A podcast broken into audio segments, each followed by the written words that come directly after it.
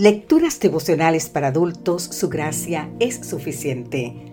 Cortesía del Departamento de Comunicaciones de la Iglesia Tentista del Séptimo Día Gascoy en Santo Domingo, capital de la República Dominicana. En la voz de Sarat Arias. Hoy, 9 de octubre, ¿miel o limón? Es una pregunta. Primera Timoteo, capítulo 2, versículo 1 nos dice, Exhorto ante todo a que se hagan rogativas, oraciones, peticiones y acciones de gracias por todos los hombres. En 1 de Timoteo, capítulo 2, Pablo nos insta a cuatro acciones. Escuche bien. La primera es orar en favor de las autoridades, para que legislen de manera correcta y justa. La segunda, practicar una vida de oración genuina, ya sea privada o pública, en una atmósfera de amor y perdón.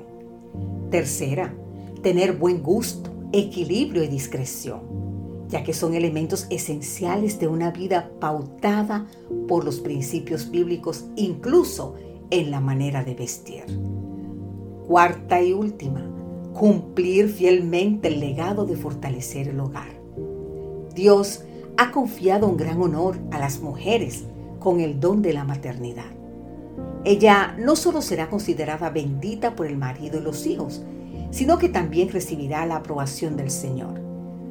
Dios recompensa en esta tierra y en la eternidad aquellas madres que depusieron o pospusieron su desarrollo económico profesional a favor de la formación de sus hijos.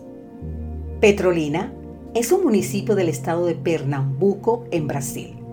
Es una región de grandes viñedos. Un día el pastor Jonasán pasó por los viñedos del hermano Marcos y éste le dio uvas. Pocas semanas más tarde volvió a darle uvas, pero esta vez para su padre.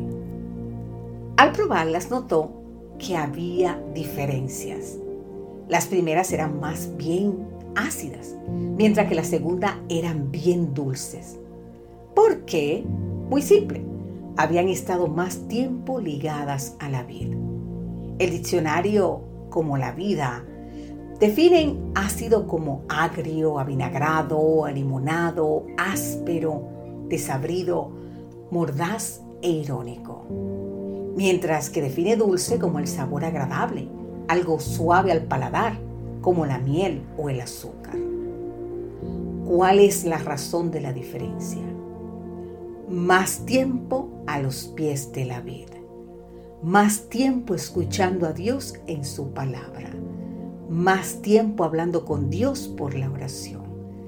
Más tiempo produciendo buenos frutos. Tanto en la vida privada como en la familia, en la iglesia o en la comunidad, el secreto de tener una vida dulce es pasar más tiempo a los pies de Jesús. Elena de White nos indica el camino para dejar de ser ácidos como el limón y ser dulces como la miel. Las palabras de Cristo son espíritu y vida. Recibimos la vida de la vida. La vida de Cristo en nosotros produce los mismos frutos que en Él. Viviendo en Cristo, adhiriéndonos a Cristo, sostenidos por Cristo, recibiendo alimento de Cristo. ¿Y sabe qué pasa? Llevamos frutos según la semejanza de Cristo. Que Dios hoy te bendiga en gran manera y ponga en ti el querer como el hacer por su buena voluntad. Amén.